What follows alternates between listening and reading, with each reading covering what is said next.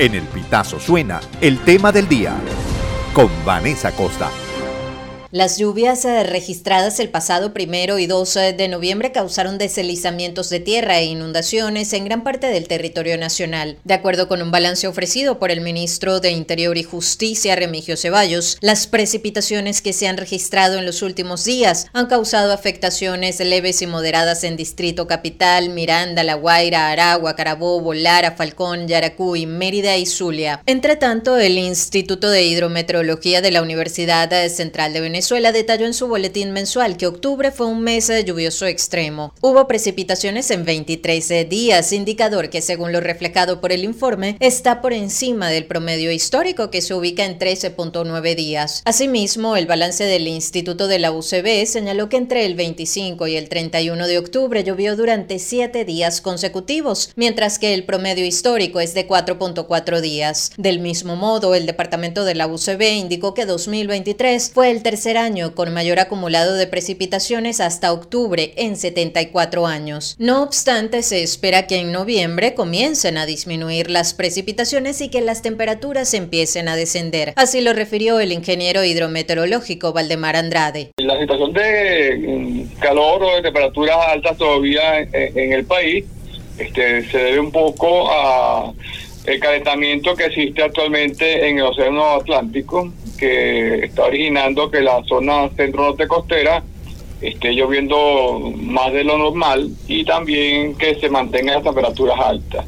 Esperamos que, que, que a partir de la primera semana de noviembre comience a bajar las temperaturas y también en noviembre finaliza la temporada de lluvia de este año. El especialista también explicó que si bien aún persisten las eh, precipitaciones, en el sur del país comenzaron a disminuir los eh, niveles de los embalses. En la zona centro norte costera todavía está lloviendo, va a seguir lloviendo hasta, como dije, hasta noviembre, pero ya el sur del país ya comenzó la temporada seca, por así decirlo.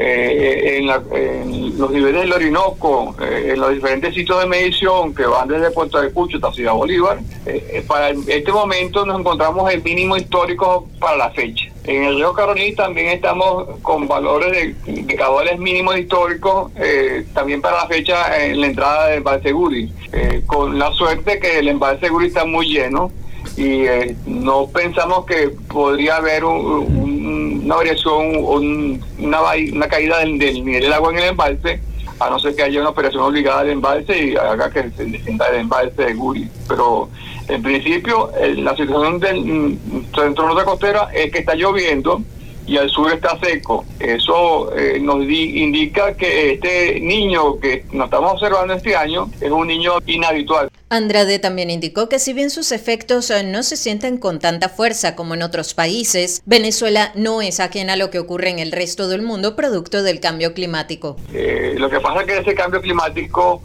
en, la zona eh, cercana al Ecuador, como en la que estamos nosotros, no se ve tan claramente como en las latitudes más altas, al norte y al sur del de globo terráqueo. Este, aquí eh, la temperatura es muy uniforme a lo largo del año y también la, lluvia es muy uniforme a lo largo del año en esta zona ecuatorial y eh, los efectos del cambio climático no se notan tan drásticamente. Lo que sí ha sucedido es que esos eventos extremos tanto de lluvia como de sequía, se van a hacer cada vez más intensos y cada vez más frecuentes. Sobre las lluvias con fuertes vientos que han derribado árboles en Caracas, refirió que se trata de reventón húmedo, un evento que si bien es poco usual, ya se ha evidenciado en otras ocasiones en la ciudad capital. Ese es un evento meteorológico que se llama en inglés downburst y en español se la conoce como reventón húmedo.